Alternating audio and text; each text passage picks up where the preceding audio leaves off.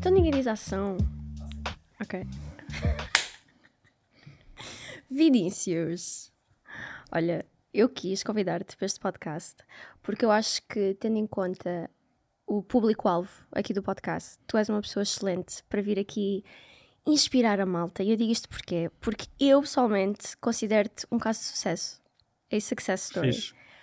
Na perspectiva de que eu sinto que tu és uma pessoa que na tua marca pessoal e na maneira como tu comunicas, tu és relatable, ou seja, és approachable, és uma pessoa que as outras pessoas podem olhar e dizer que, ok, ele está perto de nós, mas ao mesmo tempo tu tens muitas coisas que as pessoas querem ter. Principalmente, tu começaste como freelancer, tal como muitas pessoas começam, e muitas pessoas que estão nessa vida de freelancer têm o objetivo de hum, eventualmente ter uma empresa. E tu não ficaste só pelo objetivo, tu criaste e conseguiste crescer a tua empresa de uma forma que, que já quero falar daqui a bocado e que eu agora que me juntei, as pessoas devem estar a reparar que o, que o estúdio está diferente, que as coisas estão diferentes porque eu juntei-me à família da Fangeira. Uh! Bem-vinda. Obrigada! E hum, estou a gostar muito, só estou aqui há. Desde quando? Desde quinta-feira? Desde quinta-feira eu já estou a gostar muito e quero muito falar sobre isto. Mas antes, eu começo sempre os episódios desta forma porque eu tenho uma crença que é: eu acho que as pessoas que nós somos, enquanto adultos, é muito hum, moldado pelas nossas experiências na nossa infância. Então eu gostaria de perceber quem é o Vinícius, de onde é que tu vens, como é que foi a tua infância e principalmente de que forma é que as tuas experiências te moldaram na pessoa que tu és hoje. Olá. Obrigado pelo convite, já agora, e bem-vindo à família Pangera. Obrigada e não te esqueças de beber o teu Starbucks enquanto conversamos para as pessoas perceberem que o Starbucks pode vir a ser um patrocinador. Ah, ok. não foi de propósito, mas Não combinámos, não combinamos. mas aconteceu. Sim. Ah, a minha infância, eu nasci no Brasil. Acho que a maior parte das pessoas consegue perceber isso pelo meu nome, não é? Souza com Z. Para, mim, para mim não foi o teu nome, foi. Ah, tu às vezes tens assim um sotaque. E eu, a primeira vez que eu falei contigo, eu fiquei a debater. Eu estava a ir para casa contigo no carro, estava a pensar: mas será que é Brasil? Será que é Angola? Será que é algum sítio aí lá de ser? Marroquino, já, já perguntaram Já se era marroquino então. Ok. Ah, nasci no Brasil, ah, já estou cá há imenso tempo, porque a minha mãe ah, veio para Portugal há muito, muito tempo, à procura de uma vida melhor, não é? Como, como sempre. Não que a nossa vida no Brasil não fosse fixe, Uhum. porque eu sempre tive uma família super próxima. A minha mãe tem mais três irmãs e nós somos imensos sobrinhos, primos, pronto. E nós crescemos todos juntos, sempre fomos muito unidos e essa coisa de família tem muito presente na minha vida porque efetivamente tive uma família que, que sempre foi muito unida. Ah, a minha mãe veio três anos antes de mim para Portugal para perceber como é que era a vida cá e, e eu fiquei a viver com a minha avó. Não vou dizer que, e provavelmente se as minhas tias e a minha avó ouvir isto, vai perceber que eu dei muito trabalho, porque dei muito trabalho, eu não fui uma criança muito fácil. Em que sentido? Pá, aprontava muito, era muito. pá, adorava. Posso dizer, né? Podes?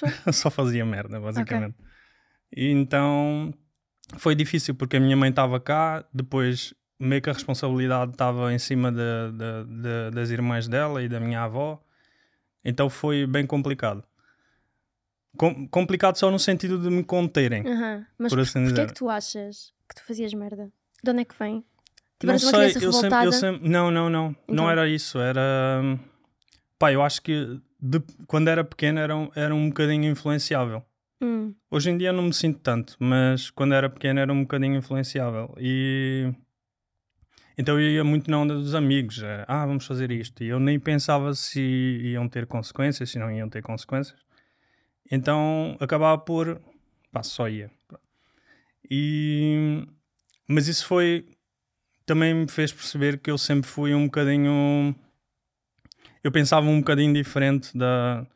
Apesar de ser quase que uma ovelha negra, uhum. por exemplo, ninguém da minha família tem tatuagens. Eu sou- Quer dizer, acho que agora uma prima minha tem, mas já depois de adulta. Eu... Tu sempre sentiste que, mesmo desde criança, sempre foste tipo, pioneiro em alguma coisa? Sim, sim, tipo, é a isso. única pessoa que. Tá... Muitas Exatamente. pessoas da tua hum, família empreendem? Ou Não, não, não, não, não. Ok, Sou o único. ok. De- Então, De onde é que tu achas que vais buscar esse gosto por fazer diferente das outras pessoas? não sei, acho que sempre vi um bocadinho mais além. não queria ser. Eu acho que desde pequeno que sabia que não ia trabalhar para outra pessoa. Uhum. Trabalho, colaboro com outras pessoas, mas não. Mas é nos teus termos. Exatamente. Yeah. Então, e eu acho que sempre tive isso muito desde pequeno. Porque também sempre qu- quis trabalhar desde cedo, nunca. Eu, por exemplo, na escola, isso é engraçado, mas eu, eu estudava e vendia brigadeiros. Pedia à minha mãe, faz, aí 20 brigadeiros. Empreendedor. Ah, tu nem sequer não eras tu que fazias. Tu Não, pedias não. à tua mãe para fazer, ok. Faz brigadeiros que eu vou vender na escola. Boa. E vendias. Depois, por exemplo, a minha tia tinha uma marca de biquínis no Brasil, mandava-me imenso biquíni para Portugal e eu vendia na escola para as minhas colegas. tá? That's nice. Então sempre, sempre tive essa coisa de ter a minha cena. É. E, sempre, e tentei imensa coisa. E são histórias como essas que às vezes me fazem pensar, porque eu acredito, claro, no poder da, da influência e nós somos aquilo que nós vemos, principalmente em crianças, mas é situações tipo essas, tu não tinhas empreendedores à tua volta para te estimular, mas eu sinto que então se calhar era um bichinho que era teu, Sim, sim, sim. mesmo sim, uma sim. cena que vem dentro. Sem dúvida. E uma coisa que tu disseste, que eu por acaso me revejo, porque eu tenho uma história assim um bocado parecida, que foi, hum, mas foi ao contrário. Eu nasci e cresci aqui em Portugal, mas depois eventualmente a minha família foi, mudou-se para Angola. E antes, nós somos quatro irmãos, antes de nós irmos para Angola, os meus pais foram e nós tivemos que ficar aqui os quatro sozinhos. Tínhamos também assim apoio logístico de vez em quando Sim, sempre das minhas que... tias, por Yeah. exemplo, se alguém, se uma das crianças fosse para o hospital, e, e foi particular, não, literalmente, as minhas tias aju- ajudavam, porque a minha irmã tinha ah, 18, eu tinha 14, depois o meu irmão tinha 12 e depois o mais novo tinha 4. Ou seja, Ok. nós os quatro ficámos sozinhos, ficámos durante um ano, sozinhos, tipo, a gerir a nossa vida, e eu sinto que essa fase da minha vida ensinou muita, muita independência. E depois, eventualmente, os meus dois irmãos mais novos foram para Angola, e eu e a minha irmã, eu adorei esse ano, eu e a minha irmã ficámos sozinhas aqui em Portugal, ah, assim, nos meus 14, 15. Foi uma fase também que, que, que me descobri muito, mas a, a coisa que eu, que eu tiro dali foi, foi independência. Então eu Sim. acho que se calhar isso também é um fator. Que idade é que tu tinhas quando tu ficaste sem a tua mãe, entre aspas? Pá, tinha... Aí 9, 10 anos. Ok, yeah. Então, yeah, é uma, é uma fase jovem. Yeah. Yeah, eu acho que apesar de tu estares, como é que é a tua relação com a tua avó?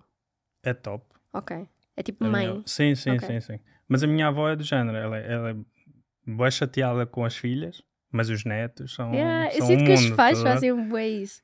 Que é que os, que os filhos, tu és rígido e Se as filhas dela disserem Yeah. alguma coisa, é de género. Yeah. Mas Agora, se netos nós é género. Eu dissermos- já tive que educar os meus filhos, não quero educar os meus netos. Yeah. Os, meus, os- meus filhos que eduquem os netos. Não, mas a minha avó foi. Pá, foi, foi crucial em dois aspectos, porque para além de me ter educado, não é? Eh, deu-me deu-me um bocado aquela coisa de casa. Ok. E eu, e eu sentia-me em casa quando estava quando lá. Ou seja, eu não senti. Muita gente me pergunta ah, traumas de infância, por exemplo. Meus- os meus pais se separaram quando eu era muito novo e eu sinto que não passei por isso. Porque efetivamente tive uma família muito, muito próxima, sempre. E sempre te sentiste abraçado. Sim, sim, sim, sem dúvida nenhuma. As minhas tias também foram brutais na minha educação. Por isso, nesse aspecto, não.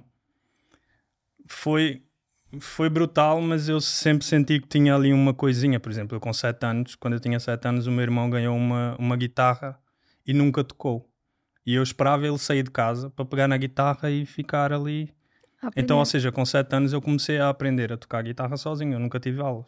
E a ser autodidata. Eu acho também, e quero passar agora a falar um bocado mais da tua vertente profissional, mas acho que também é essa característica de não esperar pelos outros e não esperar pelas circunstâncias certas para fazer as coisas acontecer que faz um bom empreendedor Sim, que sim, sim, cria, dúvida. cria sucesso.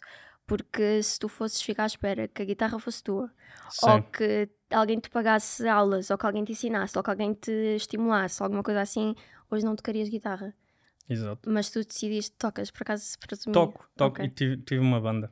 Tiveste uma banda? É que Tive. tu, tu falaste-me aí com muita paixão dos sete anos Não, da autodidata e eu, tive- eu tive- presumi. Tive, uma tocasses. banda quando era na, na altura do secundário. E nós Ok. tocávamos em. Fizemos aí uns concertos. Inícios, como é que era a banda? Qual é que era o nome? Não posso dizer, porque senão as pessoas vão pesquisar no YouTube e os vídeos estão lá. Os vídeos ainda estão lá Então, e não te orgulhas. não é que não me orgulho, é fixe, mas a, a qualidade de som não era melhor. E eu acho que nós tocávamos tão bem que as pessoas verem com aquela qualidade é um bocado. Sentes-te afetado por isso? Por exemplo, eu dou um exemplo. Eu vivo com pânico real que as pessoas vejam os meus vídeos antigos. I'm not kidding. Tipo, A eu sério? juro. E é uma coisa que, epá, eu sou uma tóxica, eu estou aqui vulneravelmente a dizer. Eu vivo em pânico com a ideia de que as pessoas possam ver os meus vídeos antigos e as minhas coisas antigas porque aquilo era uma merda. Eu comecei em 2018. Eu Mas é 18 normal, anos. não é? Yeah, mas imagina, eu sinto que há pessoas que têm uma relação melhor com isso, do género, ai, Mostrar progresso. tipo, yeah, é tão bom, e olho para mim, para o meu eu antigo, e eu fico com orgulho daquela menina. Não, eu fico cringe. Assim, malta, eu não era essa pessoa, tá bem? Tinha uma coisa dentro de mim que eu não sei o que é que era. Então imagina, ok, não queres que as pessoas vão ver porque o áudio não está bom, mas será que não é bom as pessoas irem ver? Imagina, hoje tu estás aqui com um grande cenário, com uma grande coisa, tens qualidade de microfones, tens todo um Sim, investimento. sim, sim. No- na altura não tinhas. Será que não é bom as pessoas poderem ter acesso ao progresso de ver? Ok, o Vinícius outrora já foi uma bodega. Ok, então vamos fazer uma coisa. Ahm, se tivermos 30 comentários a Ok. pedir o nome da banda, eu comentem banda e, eu, e nós. Já sabem o que têm a fazer. Se querem ver o progresso do Vinícius, já sabem o que têm a fazer. Exatamente. Um, sim, e ah, apesar de tu sempre disseste-me agora que começaste a vender coisas quando eras criança, mas como é que foi a tua inserção a sério, entre aspas, no mercado de trabalho? Qual é que foi o teu primeiro trabalho? Como é que tu começaste? Em que ano? Conta-me. Então, a, a minha família tem. Nós temos um apartamento de férias no Algarve Uhum. e, e nos verões, quando aquilo não estava alugado, não é? obviamente, porque já era um negócio, ahm, nós íamos para lá de férias. Ok. Só que, por exemplo, os meus amigos iam todos para o Algarve também no- na altura do verão. Depois é, haviam pessoas que tinham melhores condições, lá está. E por isso é que eu digo, eu, se calhar quando era mais jovem era um bocadinho mais influenciável. Mas a malta queria sair todos os dias, e, ou seja, tinham outras condições. Queriam sair todos os dias e eu nunca gostei muito de depender do, do dinheiro dos meus pais. Pá, Apesar de eles me ajudavam imenso, me davam mesada e essas coisas todas, mas eu nunca gostei muito de depender disso. Sempre foi o meu sonho receber mensagem.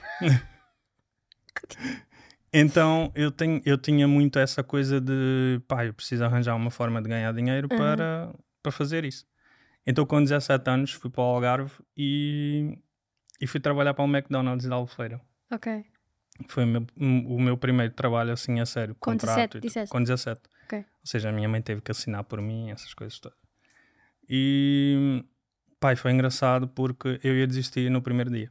E és? Ia. O que é que te fez? Porque imagina, tu dentro, do, dentro da estrutura do McDonald's, eu acredito que seja igual, até hoje tu tens um plano da loja, por exemplo, as posições, e quando tu entras, tu vês onde é que está o teu nome. Por exemplo, ou estás nas grelhas, ou estás na caixa, e etc. Essas coisas todas. E eu, no primeiro dia, fiquei nas batatas. Olha, tu não tens noção, aquilo... Um, um calor, aquele calor e o óleo a bater ali durante 8 horas, péssimo mesmo. Eu cheguei ao fim do primeiro dia, eu disse logo, eu, pá, amanhã não vou trabalhar outra vez. Isto foi horrível.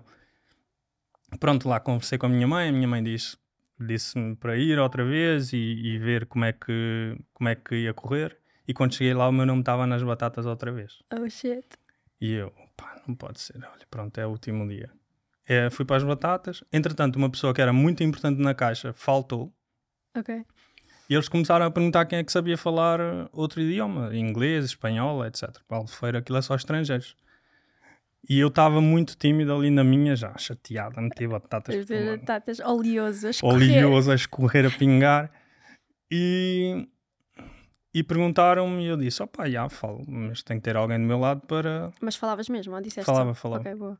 ah, Porque há pessoas que são aventureiras like that. Elas Sim, simplesmente dizem, sim, sim, eu sei sim. fazer. Não, por acaso eu sinto que eu sou um bocado assim. Yeah. e depois vai pesquisar. Não, literalmente, já houve um monte de Especialista em- coisas que eu me comprometi a fazer. Nunca disse que sou especialista em nada, Sei, mas sei. eu já muitas vezes disse, não, eu, eu, consigo. Não conseguia. YouTube. fui, yeah, fui pesquisar, YouTube, literalmente. Mas sim, Pronto, voltaste, foste para a e- caixa. E fui para a caixa e depois a partir daí nunca mais saí de lá. Mas o que é que, imagina, porque eu presumo também, ok, sure, é melhor que as batatas fritas, mas presumo que também não seja maravilhoso estar ali na caixa. O que é que te fez, se tu não precisavas, o que é que te fez continuar? Tipo, tu, tu não precisavas, desafiaste porque querias ter independência financeira dos teus Sim, pais. sim, sim. Chegaste lá, viste que aquilo era uma merda, mas porquê continuaste? Porque, por exemplo, essa parte de lidar com o público para mim já foi mais. Estimulante. Sim, eu estava todos os dias, falava. Lá está, falava outra língua, era aquela coisa. As pessoas eram. Obviamente que haviam pessoas que eram mal educadas, não é? Mas a malta no geral, tipo, aquela vibe de estrangeiro no Algarve, não é? É. Chill. A malta, a malta ia para o McDonald's curar ressacas, É. literalmente. Então eu gostei dessa vertente da caixa. E depois conheci a malta lá do, do, do restaurante e pronto, e na altura fazia-me sentido, não foi, não foi por ah, não preciso, não vou fazer. Ahm, porque eu durante muito tempo, principalmente quando era muito jovem, eu começava muita coisa e não acabava. Hum. E, e a certa altura decidi que quando começa uma coisa tem que, tem que levar até ao final. Pronto, depois a partir daí todos os anos no verão ia trabalhar de alguma forma, ainda tive noutro McDonald's, porque a minha família era de Santarém na altura e no verão estávamos em, Santa, em Santarém, tive no McDonald's de Santarém também. E depois eu gostava tanto de vir de férias para o, de, de férias para o Algarve que a certa altura, durante três anos seguidos, fui trabalhar como ajudante de cozinha num restaurante. Ok. Mas tu não tens background. Não, sempre Foi só. Ok. Foi só. Nice. Nice. Era de género, ah, o, o dono do restaurante era, era amigo da minha família. Olha, tem um, um sítio, um lugar para ele trabalhar. Já, pode vir. E foste. E fui. E só faz. Mas muito que- duro, muito duro. Trabalhar num restaurante no Algarve. Imagina. Quer dizer, restauração no geral é duríssimo. O que é que aprendeste? Aprendi imensa coisa. Sei cozinhar, sou bom cozinheiro. Acho que a Messi pode comprovar isso. Sou. Ela, ela não está tá com uma. Ah, ok. Ela já está. Ok. Confirmo, confirmo. Confirmou. Não, mas eu cozinho. Eu, eu tenho preguiça de cozinhar. Ok. Pronto, mas. Sim, mas- aprendeste a cozinhar, mas que mais é que aprendeste também? Nessa, nessa dificuldade, porque tu disseste que trabalhar num restaurante é duro. Pá, é duro porque, primeiro, são, é uma carga horária de trabalho muito grande.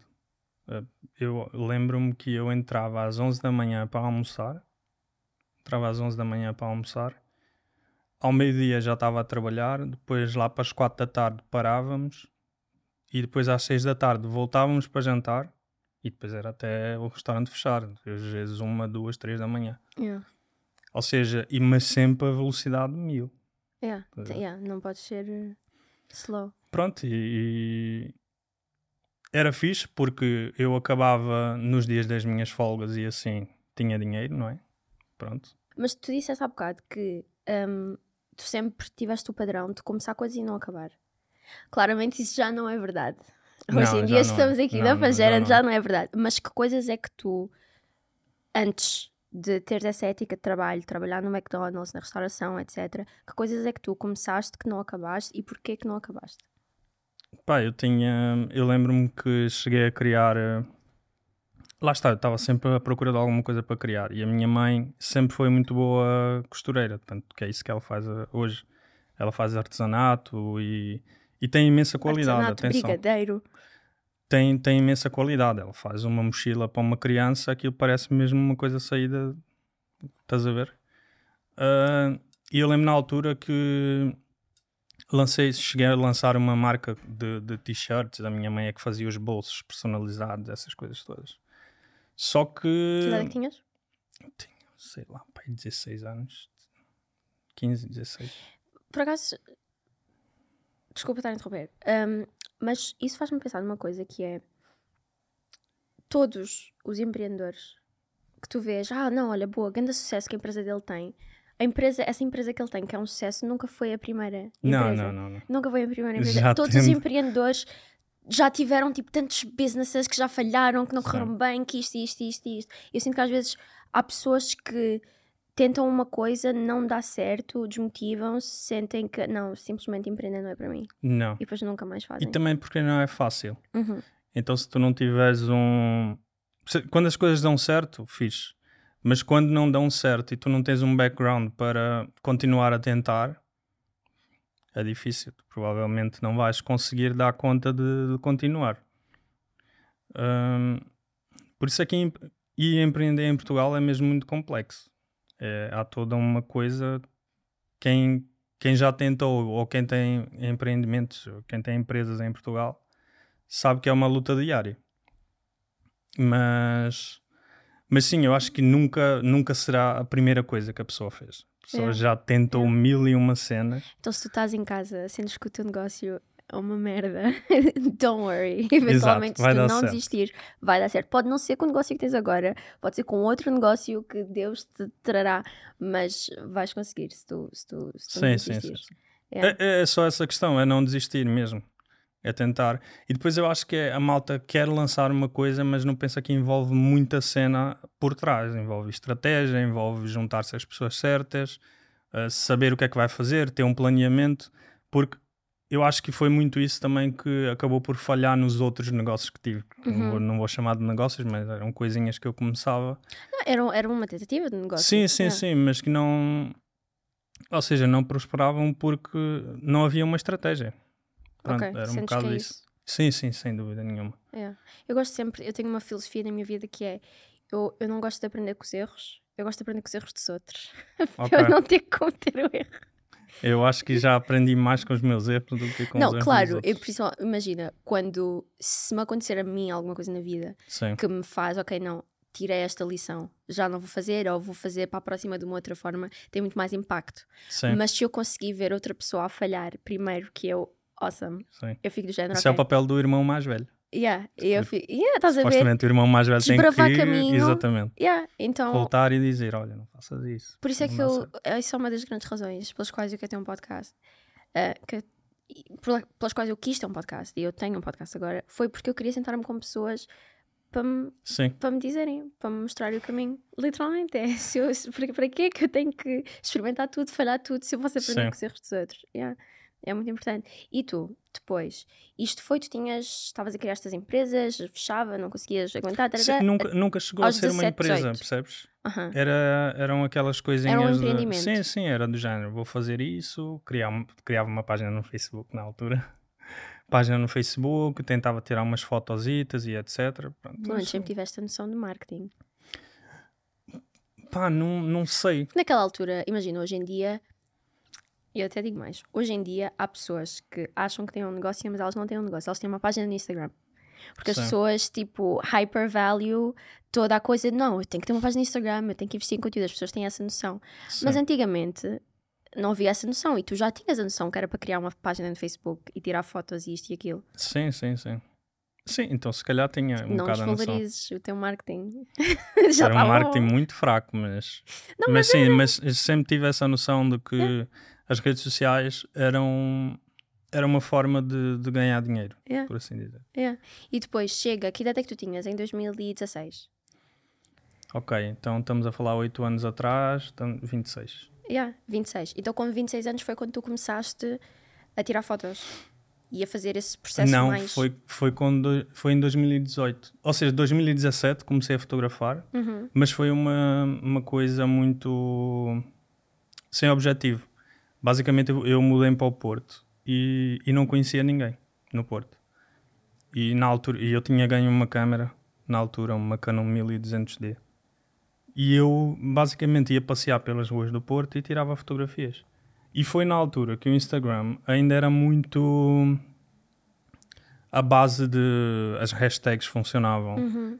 uh, conteúdo de nicho funcionava muito. Então eu tirava muitas fotos nas, rua do- nas ruas do Porto e eu comecei a ter desconhecidos a dizerem: Olha, tu tens jeito para isso. Tipo, Começaste a ter validação. sim, comecei a ter validação externa, que no fundo foi um bocado aquilo que, que disse: Ok, se a malta que eu não conheço de lado nenhum está a dizer que eu se calhar tenho jeito, tipo, vou investir um bocado mais nisso. E, e comecei a aprender. Pronto, propunha-me desafios. E quando é que foi a primeira vez que tu conseguiste monetizar esse talento? Foi, acho que o primeiro trabalho que eu fiz foi um shooting para uma marca, uma marca de roupa. Uhum. Foi no Porto, foram para aí 50 looks, foi uma tarefa. Lembras-te quanto é que recebeste na altura? Foi 35 euros hora. Ok. Foi assim. Sim, foi, foi triste, mas. Não é bom às vezes lembrar, tipo, É. hoje, hoje se estás num nível, estás a fazer uma coisa, tens pessoas que te ajudam à tua volta, tens toda uma estrutura, Sim. tens material, tens isto e aquilo. N- não é fixe às vezes pensar sim, sim. É. na- naquele Vinícius. Opa, mas eu, eu sempre fui. Lá está. Quando, quando a malta começou a dizer que eu tinha jeito para dar, eu pensei logo automaticamente: eu vou transformar isto num negócio. E eu sempre. Yeah, se lá está sempre com o mindset empreendedor. Exatamente, vou transformar isto num negócio. Então eu, eu comecei a. Foi na altura também que eu conheci o, o meu melhor amigo, que é o Pablo. Agora já não falamos tanto porque ele vive no Porto, mas eu sinto que é aquele amigo que eu posso estar longe dele 5 anos e quando estou com ele tipo, é igual. É tipo, estiveste com ele ontem. Exatamente. Yeah. Uh, nessa altura conheci o Pablo. Ele tinha uma, uma paixão avassaladora por viajar e eu tinha a cena da fotografia. Então nós começamos no, no Instagram, os dois, um projeto que foram os Tribe Guys. E de certeza que quem me segue há mais tempo vai, vai, vai se lembrar disso. Que era basicamente criar conteúdos para marcas em contexto de viagem. Ok. Isso em 2018.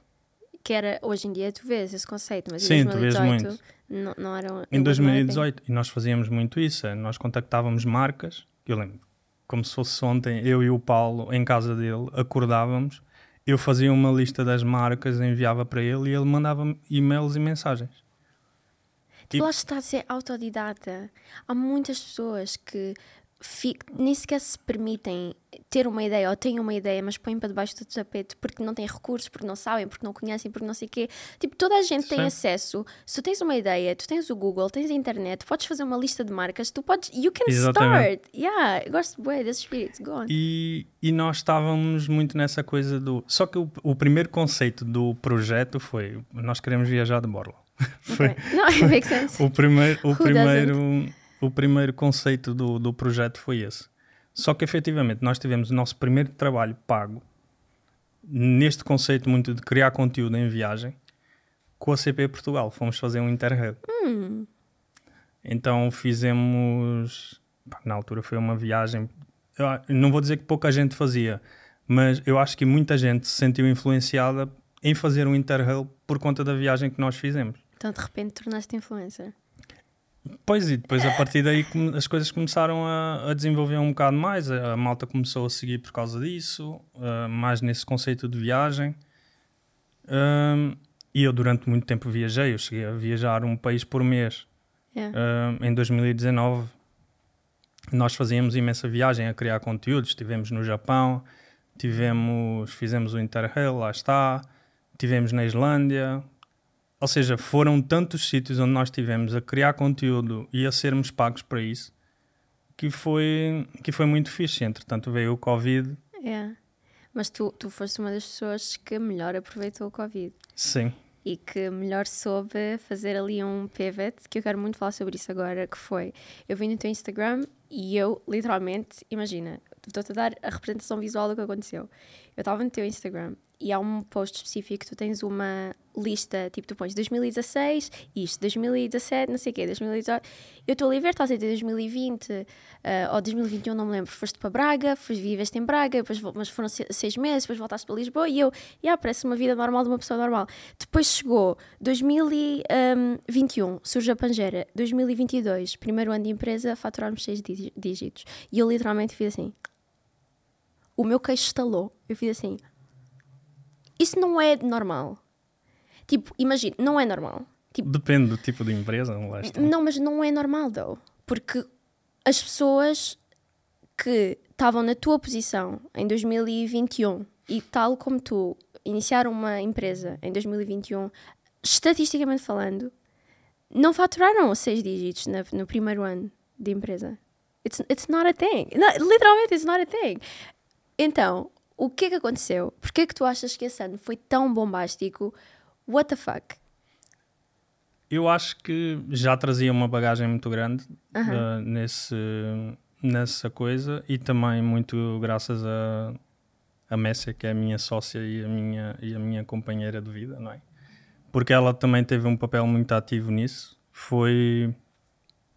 Nós tivemos ajuda, tivemos ajuda do- do- do- dos meus sogros, que apoiam-nos incondicionalmente Nice. Ahm, também e, e nós decidimos abrir, abrir a Pangera porque foi numa altura a Messa estava numa, numa empresa que aparentemente tinha tudo para dar certo lá dentro só que ao fim de três meses decidiram que não iam avançar com o contrato dela ela Ok. estava ela estava desempregada ela na altura já estava muito ativa naquilo que eu fazia por exemplo, eu sempre que tinha pedidos de orçamento ou tinha projetos, etc., partilhava sempre tudo com ela. Então nós pensamos: olha, tu tens muita a vertente de consultoria, de lidar com pessoas, recrutação, ou seja, sabe fazer isso. Yeah, ela tem assim um cheiro a CFO. yeah. é, patroinha. Yeah. E, e eu, tenho, eu tenho essa vertente de, de produção, opa, já estou no mercado há muitos anos, já, já conseguimos, se calhar, unir aqui duas vertentes e criar um, um projeto interessante. E vocês, quando decidiram iniciar a Pagera, vocês começaram com a Pagera Film, certo? Não, foi. Ah, com a Wedding. Não, foi, foi um bocado um mix. Ok. Nós começamos com a agência e com a, a produtora. Sempre foram os, os pilares. Ou seja, por basicamente assim vocês vendiam os vossos serviços de content creation, Sim, sim, quer sim. seja anúncios, quer seja para marcas, começaram Sim, com marcas. para marcas. Ok. Exatamente. E um, porque imagina, num negócio assim, tu precisas de material, precisas de investimento. Como é que surgiu esse investimento? Eu já tinha muito material na altura quando nós aventuras. começamos. Yeah. Uh, a nível de material depois foi depois lá está nós tivemos um investimento inicial não é que que tivemos que fazer e depois as coisas foram escalando por exemplo nós eu posso dizer que eu e a Messia nunca tivemos real nunca usufruímos realmente de todo o lucro, lucro que a empresa tem porque tudo que nós lucramos é para reinvestir dentro da empresa E eu acho que isso é uma estratégia ótima. por isso é que nós, num ano tínhamos uma sala, no ano a seguir tínhamos duas e hoje temos três. E eu quero explorar esse mindset porque tu disseste que, ou seja, em 2021 vocês fazem esse investimento e decidem abrir a Pangera. Em 2022, a empresa no seu primeiro ano fatura seis dígitos e no ano a seguir vocês conseguem triplicar. Eu acho que muito disso, e co- corrija-me se eu estiver errada, mas eu acho que sim, muito isso se deve ao reinvestimento. Porque há Sim. muitas pessoas que podem pensar: no, wow, seis dígitos, eu vou conseguir fazer A, B, C, D, E", e depois mudam de vida logo assim drasticamente e querem já ter luxos e consumir coisas e não sei o quê. Tá, tá, tá. Eu acho que uma estratégia smart é reinvestir no negócio. Sim, há malta que, por exemplo, o projeto nem arrancou já está a pensar como é que vai gastar os lucros. Yeah, Isso é, é assustador. yeah. Eu sei que isso é um Mas, mindset mas sim, sempre foi muito. Porque eu prefiro sacrificar um bocado agora, hum, mesmo a nível de tempo e isso tudo. E acho que esse é, é dos maiores temas de debate entre mim e a Messia, porque eu sou muito trabalho, trabalho, trabalho, quer trabalhar. E ela sente que nós temos que esperar, também não podemos negligenciar o, o tempo, o tempo que estamos a viver, o presente. Yeah. Eu acho que isso é um equilíbrio fantástico. É, é um equilíbrio fixe, porque ela percebe que efetivamente eu tenho muito essa coisa de. E nós já discutimos muito isso, não discutir mesmo, mas Sim. falar sobre o assunto, porque como eu venho dessa coisa de sempre ter que fazer alguma coisa, sempre querer puxar por mim, querer escalar, querer estar noutro patamar, ah, eu tenho muito essa coisa do trabalho. Às vezes estou à noite deitado na cama e abro os olhos do género. Penso uma coisa relacionada ao trabalho, percebes? Yeah. Não, literalmente, no outro dia eu fui ao cinema, eu também sou assim.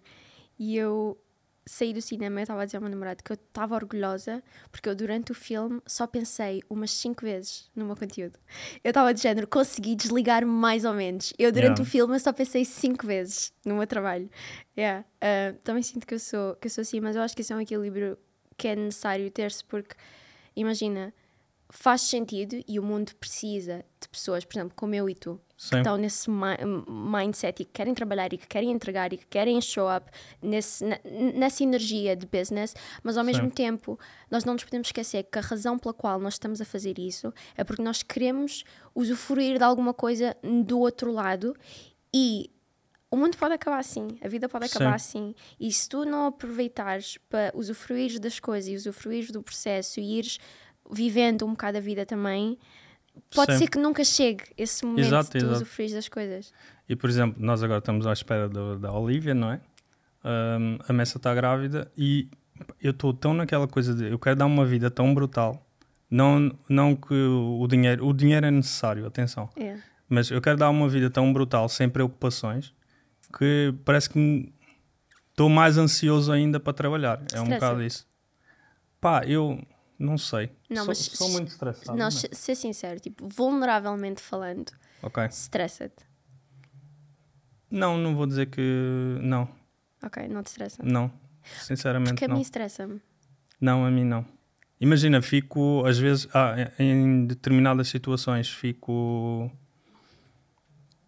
Fico ansioso, Aham. mas não. Por exemplo, eu, enquanto, quando era freelancer, às vezes, isso é uma coisa muito interessante. Imagina que é dia 20 do mês ah, e dia 1 do mês seguinte tens imensa coisa para pagar, contas, etc. Eu podia não ter dinheiro no dia 20, eu estava super relaxado. E é, e, é, e é estranho, isso é uma sensação um, um bocado estranha. Porque eu sabia que quando eu tivesse apertado, a minha cabeça ia dar um clique qualquer e eu ia fazer alguma coisa. O- pronto, enquanto era freelancer, isso não é bom, malta, atenção. Isso não é um bom mindset. Esperar que, que a coisa aperte para pa, pa reagir. Mas sempre tive hum, essa, essa coisa de, de estar muito tranquilo em relação a isso. Mas tu estavas a falar daquela questão do, ok, no primeiro ano faturamos seis dígitos e no, no ano a seguir triplicamos, não é? Mas o triplicar é graças a eles. Não, não, não tem a ver comigo. Uhum. E uma característica que eu, por acaso, também tenho aqui- que eu queria falar contigo, que é uma característica. Eu sou uma pessoa muito observadora.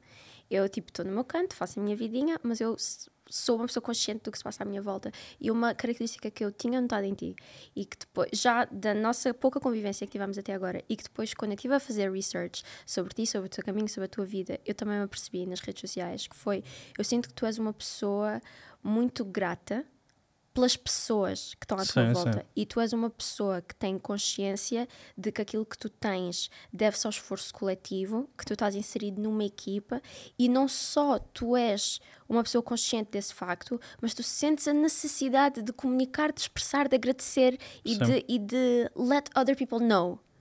Sim, opa, porque hum, as pessoas, eu acho que as pessoas têm que se sentir apreciadas, não é? E cada vez mais nós, nós temos estruturas empresariais e em grandes empresas em que basicamente é eu estou-te a pagar, tens que fazer. E eu acho que não é bem assim que a coisa funciona. As pessoas têm que se sentir valorizadas dentro da empresa, as pessoas têm que sentir que fazem parte daquilo que estão a ajudar a construir alguma coisa. Um, e, ele- e eles têm a noção disso, porque eu faço questão de dizer isso sempre. é, eu tenho a certeza que a Pangera um dia vai ser gigantesca e, e eu sei que eles é que tiveram comigo no- na fase mais difícil. Isso, isso para mim também vai contar muito, para nós, para mim, para a Messi, não é? Um, e eu faço questão de dizer isso porque durante muito tempo, quando, quando eu trabalhava noutras empresas, eu tinha muito essa coisa de. Eu não me sentia valorizado, eu era só mais um dentro da Sim, a empresa. pior coisa. A pior coisa é tu sentires, hum, quer eu faça, quer eu não faça, o valor Sim. que eu vou receber é o mesmo. Exato. Que é- essa sensação é a pior sensação. Sim. Quer dizer que tu não E- estás e investido. eu sempre E eu sempre tive muito na minha cabeça que eu não quero ser chefe, não Ah. quero ser patrão. Estás a ver? Eu quero ser, eh, eu quero ser um líder. É um bocado isso. E eles sabem, desde sempre, têm a abertura para falar comigo. Por exemplo, eu prefiro que eles me digam assim: Olha, pá, marquei um fim de semana com a minha namorada, vamos para não sei onde, posso tirar a sexta-feira? Pá, vai. Nós nunca fomos chatos com horários, com dias. Se eles precisam, podem, porque efetivamente eles trazem, eles trazem retorno. Eles, enquanto estão aqui, eles entregam. Então não vale a pena estar sempre a morder o osso, a ser aquele patrão chato e por- primeiro porque não faz parte de mim Yeah. ser assim. E depois porque eu acho que as pessoas fartam-se. As pessoas vão, vão, vão Yeah. procurar melhor. E quanto melhor é a pessoa, melhor vai ser o profissional. Sim, sim, sim, sem dúvida nenhuma. É, quanto mais eu sinto-me assim na minha vida, quanto mais feliz eu estou, qu- quanto melhor está a correr a minha vida pessoal e quanto melhor eu me sinto comigo, com a Sim. minha saúde mental, com a minha vida, melhor eu sou Sim. a criar os meus vídeos, da a Z, do início ao fim. E depois, lá está, nós já tivemos outras pessoas na empresa que não resultaram porque a visão era completamente diferente ou porque a nível de integração na equipa não, não resultou muito bem. Tens dificuldade em despedir pessoas. Tem bué, Porquê? tem bué. Pá, não sei. Imagina, eu Tipo, vamos fazer um exercício, despede-me lá. tipo, faz... não Como é- conseguia. Não conseguias. Não, não é que não conseguia, mas ia dizer, olha, eh, isto correu bem, isto correu mal, agora não, não faz sentido continuar, Mas ia ficar. Ias começar a transpirar das Yeah, eu, acho, eu Eu- acho que eu fico nervoso nesse, nesse papel. Ok, mas de onde é que achas que veio o teu nervosismo? É de não quereres desapontar a pessoa? É de não quereres magoar a pessoa? É, acho que é isso. É magoar. Porque eu sei que efetivamente já tive que fazer esse papel de olha, não, não, vai, não vai resultar, não vai continuar e, e a pessoa se calhar gostava de continuar. Percebes? Sentes que a Messi, enquanto business partner, é uma pessoa tipo, melhor nessas tarefas? Ah, eu acho que sim. Se o negócio fosse só o Vinícius, o negócio ia ser tão bom quanto o Vinícius, mas Sim. ia acabar ali. Porque tu tens eh, qualidades, mas também tens debilidades. E o negócio ia ser o espelho, ia ter as mesmas debilidades que tu tens. E os, os mesmos pontos fortes. Então, se tu tiveres um parceiro, se tiveres uma pessoa, se não tiveres. E isto é mesmo para as pessoas em casa. Se tu estiveres a construir alguma coisa e tu não estiveres sozinho e ti- tiveres pessoas que te complementam, Sim, naquilo sim, sim, em que tu falhas, a outra pessoa está lá para.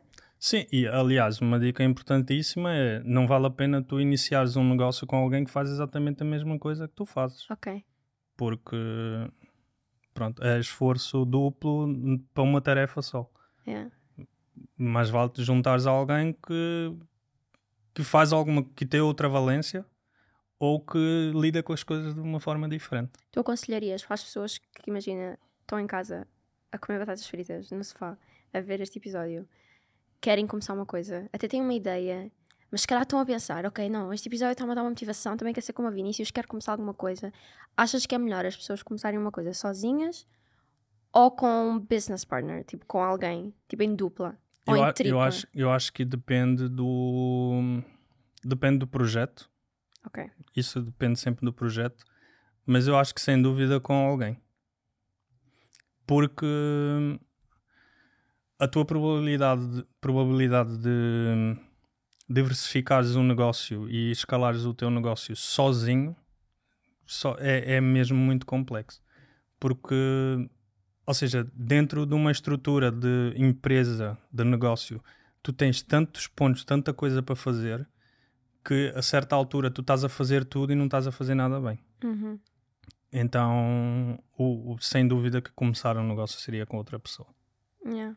Eu é Eu, eu por acaso comecei com a Messi, que é a minha namorada, pronto, mas nós já, já, e já falamos com isso imensas vezes que vamos chegar a um ponto que se calhar vamos ter que, ter que nos unir a outra a outra pessoa ou a outro negócio que traga aqui uma coisa nova para a Pangera, percebes? Achas que estar romanticamente envolvido com o teu business partner é uma mais-valia ou é um challenge? Como é que tu vês essa componente?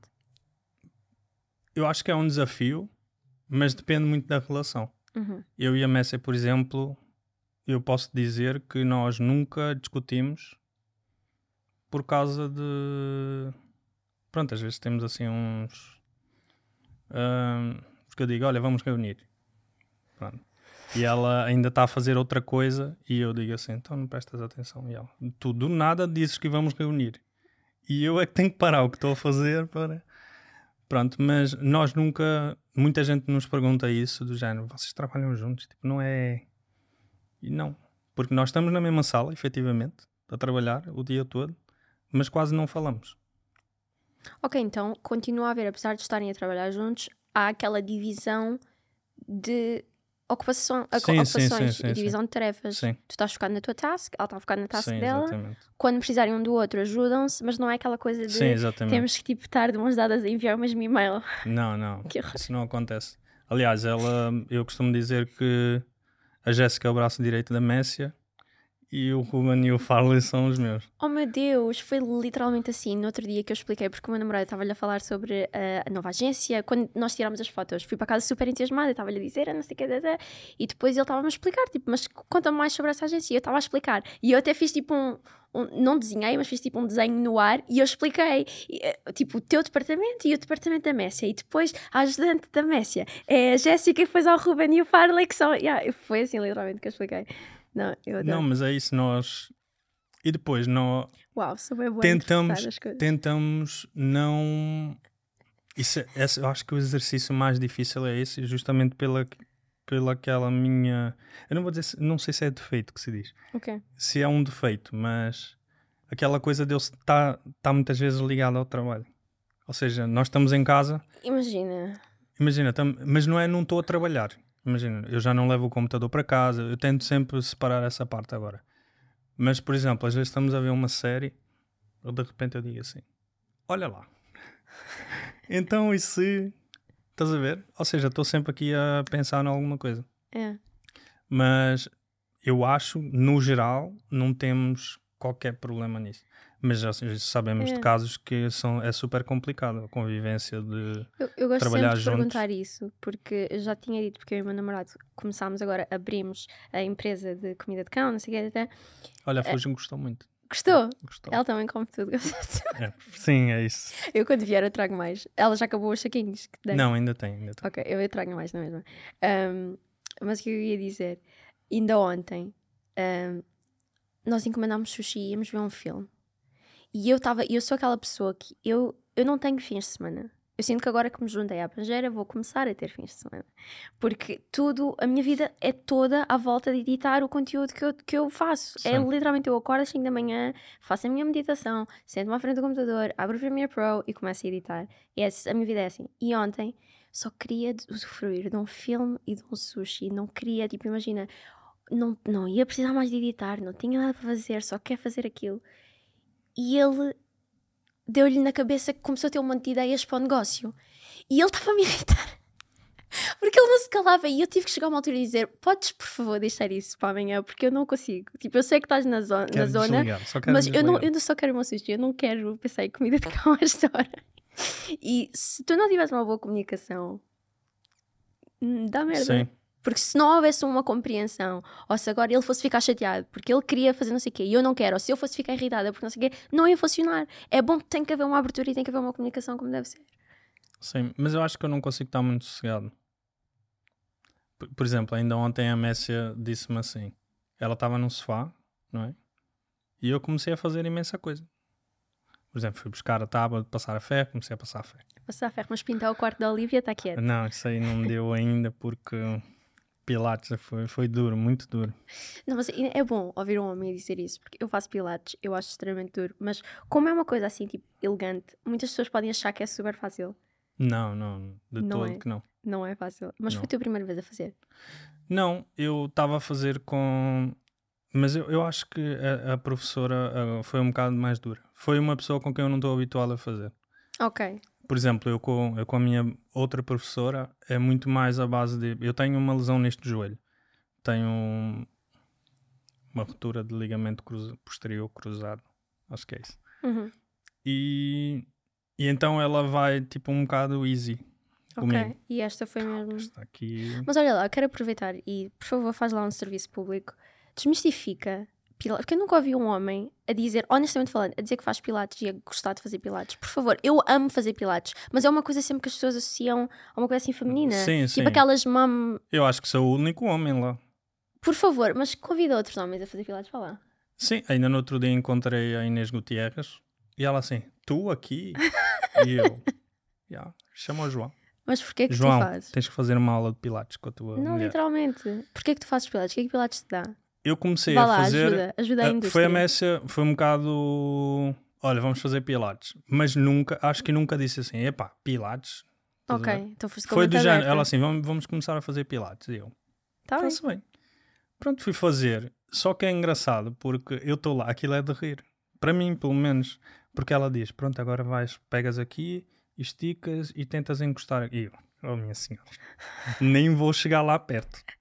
Por exemplo, na, na, na escola, na educação física, tive 19 porque tive um valor a flexibilidade. Por isso, esquece, eu nunca vou chegar Não ali. tens essa flexibilidade. Só que, por exemplo, quando eu comecei a fazer pilates, eu em pé, o meu dedo só chegava aqui à canela. E agora já consigo tocar na, na ponta dos pés. Ou seja, Ah, o teu dedo da mão. sim, por eu estava a tentar imagina, imaginar o teu dedo do pé chegar à canela. Ok. eu só chegava aqui. estás a ver? ok. E agora eu já consigo chegar à, à Isto é a ponta do pé. força do Pilates, guys. Não sejam preconceituosos. Não, aquilo é fixe. Aquilo e, é bom. E, imagina, e fazes muita força. Pois Tu- fazes. sim. Yeah. tu tens imenso trabalho de isometria, de... Ou seja, não vou dizer que é um treino a sério de, de, Como de assim não vai musculação. tão... Não, assim tão bem? E ele diz: Não vou dizer que é um não, treino não a vou sério. dizer que é tipo um, um treino de hipertrofia, por exemplo. A Ah, malta que gosta de ir para o ginásio, puxar Yeah, yeah. peso e etc. Não, mas dá para ficar assim, tipo, toned.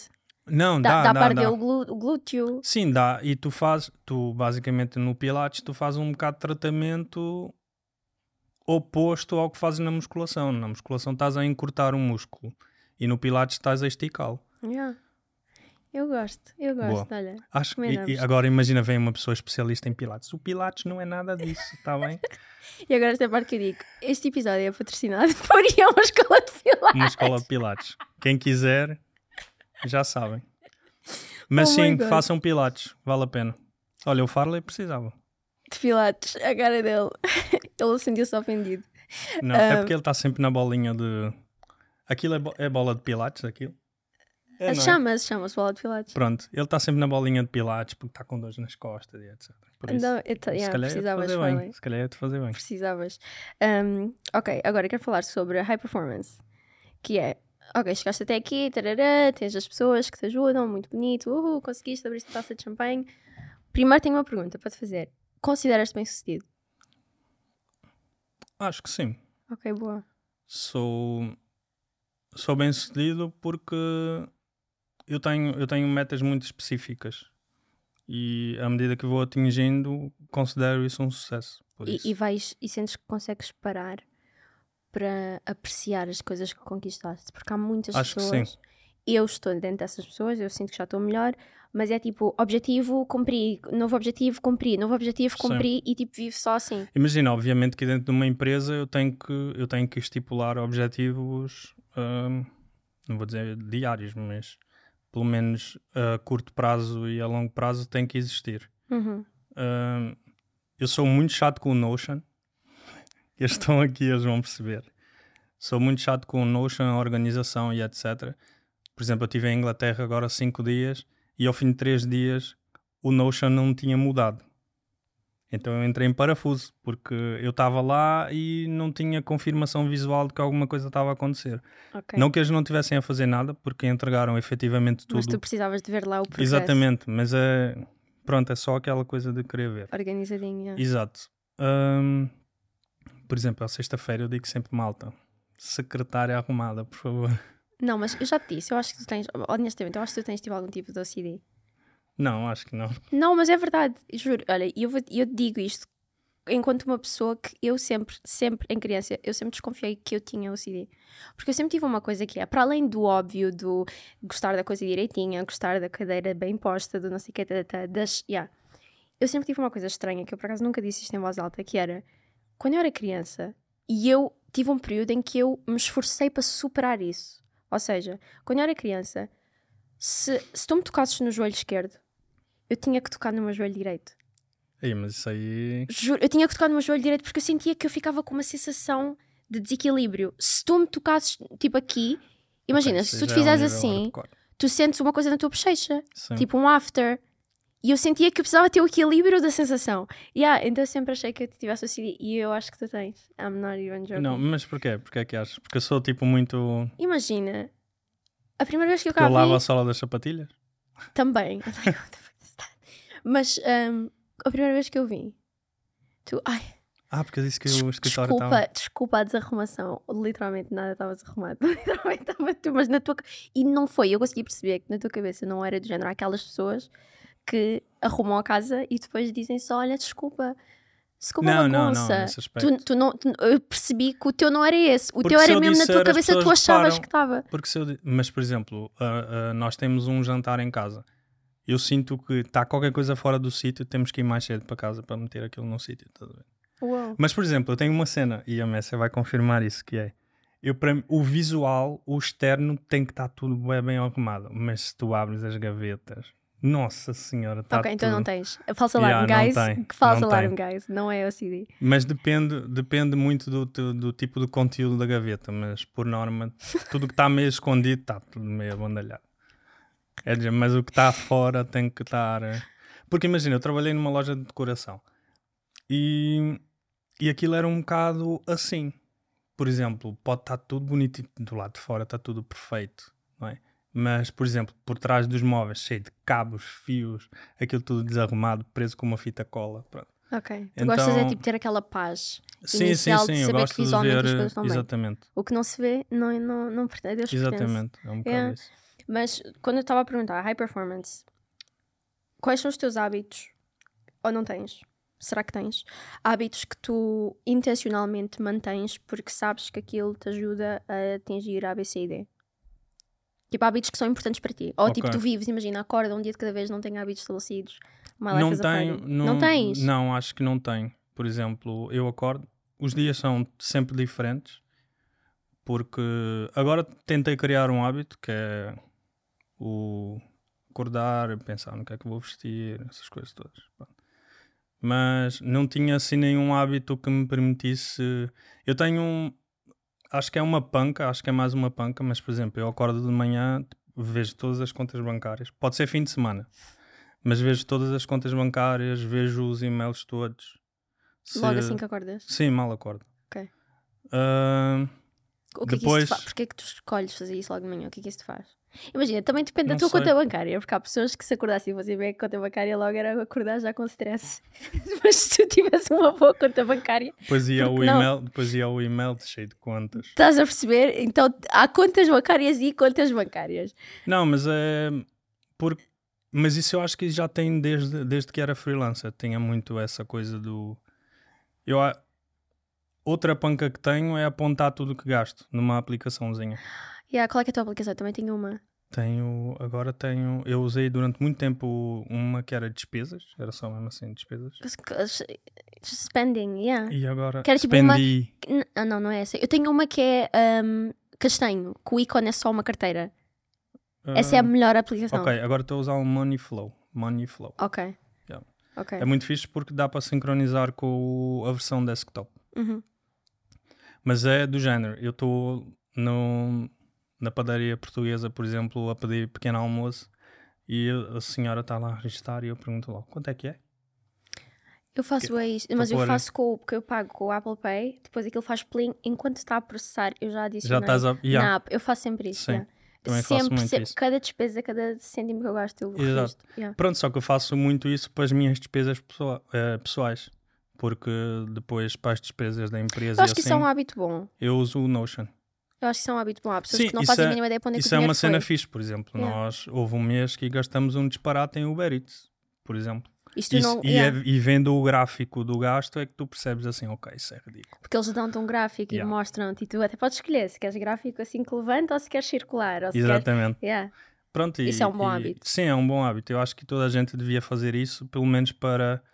Porque eu acho que um dos pilares para tu conseguires ter uma empresa no início, porque tu efetivamente não vais ter uma contabilidade, por exemplo, que te trata de tudo, não é? Ahm, é conseguires ter a organização financeira. Porque se tu tiveres muito mais controlo sobre aquilo que é o diário, depois tu só precisas ter uma comunicação meio que mensal com o teu contabilista. É do género, olha, isto foi o que aconteceu. Quase que consegues mandar um reporte que ele diz assim, epá, muito bem. Yeah, já estás organizado. Exato, e, e eu acho que isso, como sempre tive esse, esse, esse controlo sobre essa, essa questão, hum, acho que se tornou um hábito. Nice. Acho que tenho, acho que é isso. Ok, De- então os teus hábitos são mais financeiros. Sim, Porque acho todos os que hábitos sim. que tu mencionaste têm a ver com dinheiro. Yeah. Yeah. É esse e o slow morning. Então é um hábito. Sim, o slow morning agora é um hábito. É. Aliás, eu, há dias que não faço e as pessoas perguntam, então, como é que é? Já ficou a tua marca. Para quem Exato. não sabe quem não segue o Vinícius, que a partir deste episódio vai começar a seguir o Vinícius, ele tem uma rúbrica Uma no- rubrica nos nos meus stories. stories, que é o café dele e o outfit dele. Uh, vocês vão lá ver. Agora, para acabar, o futuro. O futuro. Vem agora aí uma bebezinha e também tens uma empresa que apesar de já ser, já, já tens pessoas ah, que estão aqui, pessoas que tens que alimentar, que isso também deve ser uma pressão grande, ou achas que não é? Sim, sim. Imagina, saberes que tens salários para pagar, tens Sim, pessoas que estão a sim. depender da boa performance da tua empresa. Ahm, o que é que tu vês para o futuro da tua empresa? E o que é que, o que, é que está por vir? eu a que acho, é que cheira o horizonte? não, eu acho, eh, e como eu já disse várias vezes, eu tenho a certeza que a Pangera ainda vai crescer muito. Ahm, efetivamente, eh, v- vou precisar de, eu e a Messa vamos precisar de fazer algumas manobras para dar o salto esse salto que, que é necessário, mas eu acho que o futuro é, é promissor, sinceramente.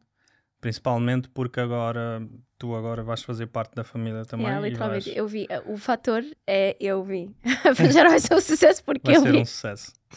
Ah, e tu vais perceber que a nossa, a nossa dinâmica aqui dentro é muito fixe e é, acho que é por isso também que muita gente quer, tenta vir trabalhar connosco ou pede para estagiar cá, porque há uma dinâmica fixe, a equipa é jovem, nós temos ah, uma visão muito diferente do que é do que por norma acontece nas agências e nas produtoras. Nós nós tentamos implementar um bocado essa visão jovem, lá está. E do- nota-se dentro do conteúdo que vocês fazem as carinhas de bebés aqui dentro.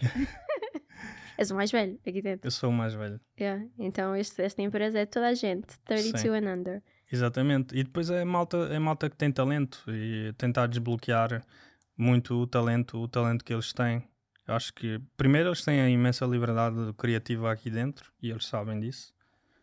Eu, pronto, eu tenho o- a minha opinião e Uhum. toda a gente tem a sua opinião, mas eles podem confirmar isso que eles têm imensa liberdade criativa aqui dentro. Não, não há nada que, que os bloqueie.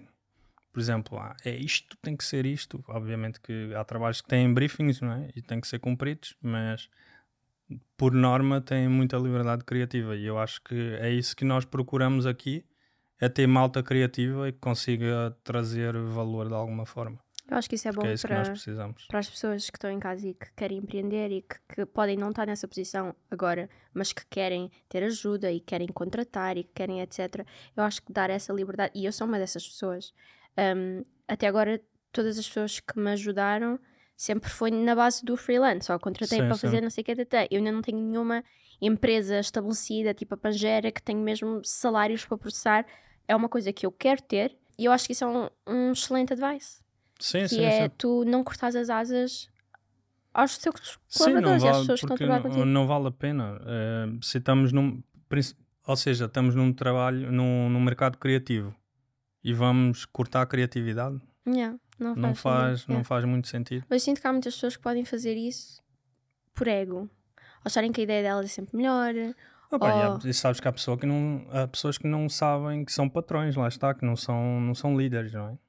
Ahm, há pessoas que nasceram mesmo, ou seja, do momento, não vou dizer de um momento para o outro, mas que construíram uma empresa e que fazem questão de ser aquele patrão que toda a gente tem que respeitar, que não há, não há uma relação pessoal. Aquele patrão que as pessoas estão a falar e quando ele entra as pessoas calam Sim, as pessoas ficam com medo. Yeah. Não, olha, por exemplo, eu, dou- eu costumo dar esse exemplo que é o, o Farley entrou depois do Ruben. E o Ruben, antes do Farley entrar, era uma pessoa muito mais tímida. E agora, como eles comunicam muito entre Olha ele eles, agora a sorrir.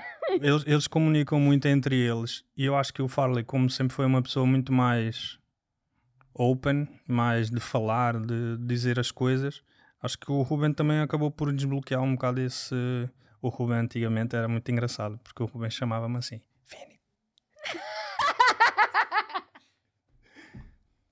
Era assim: Vini, Vini. E a Jéssica dizia: Ruben, tens que chamá-lo, senão. Primeiro porque eu sou surdo de um ouvido, não é? E depois porque, pronto, eu tinha que efetivamente ser chamado. E, e agora não, já percebeu como é que é agora. Yeah. E Então, Eu acho pronto, que eu acho que é empresa isso, as boa- pessoas vão yeah. se complementando e eh, vão acrescentando coisas. Nós temos uma dinâmica brutal dentro da empresa. Eu acho. Eles confirmaram! E olha, eu estou muito feliz de estar a fazer parte agora da Pangera. Vai Vocês têm que ir fixe. ao meu Instagram. Este episódio, quando este episódio sair, vocês já me vão ter ouvido no Instagram a falar sobre a Pangera, a falar sobre a minha nova integração aqui dentro. Mas estou muito feliz por me juntar a vocês. Onde é que as pessoas te podem encontrar? Que páginas é que elas devem seguir? Onde é que tu estás? Ah, Instagram, principalmente. Ok. Vic Souza, V-I-K-S-O-Z-A. Sem o, sem o U, Souza. Pronto, é onde eu partilho a maior parte das coisas. Eu acho que deixei de ter um nicho lá dentro. Porque nos stories, por exemplo, eu partilho muita coisa sobre mim. Iniciaste tu agora. Sim, e, mas no Instagram eu tenho. No, no feed tenho muita dica valiosa, principalmente para a malta Pois tens. freelancer e, Yeah. E uma coisa que eu percebo em ti e na tua empresa é, é a maneira como tu investes em conteúdo. Conteúdo próprio. Yeah. Sim. Também não faria sentido se és uma empresa que cria conteúdo para as outras marcas, mas estás a negligenciar o conteúdo Mas, da tua própria marca. mas eu falei sobre isso no story uma vez. Porque, por exemplo, essa coisa de criar conteúdo muito consistentemente foi um. tornou-se uma obrigação este ano. Ok. Porque durante dois anos nós focamos muito na entrega ao cliente, na coisa do fazer conteúdo para o cliente e, e negligenciamos muito essa parte que acho que é talvez a mais É importante. mais importante. Olha, ótimo, muito obrigada por teres vindo. Obrigado. Quer dizer, na verdade fui eu que vim, estamos no estúdio da Exatamente. Pajera. Ela está na nossa casa. Mas agora. gostei muito de te ter aqui e eu ainda não desenvolvi uma outro aqui para o podcast. Portanto, até à próxima, até à próxima semana. Um beijinho e corta.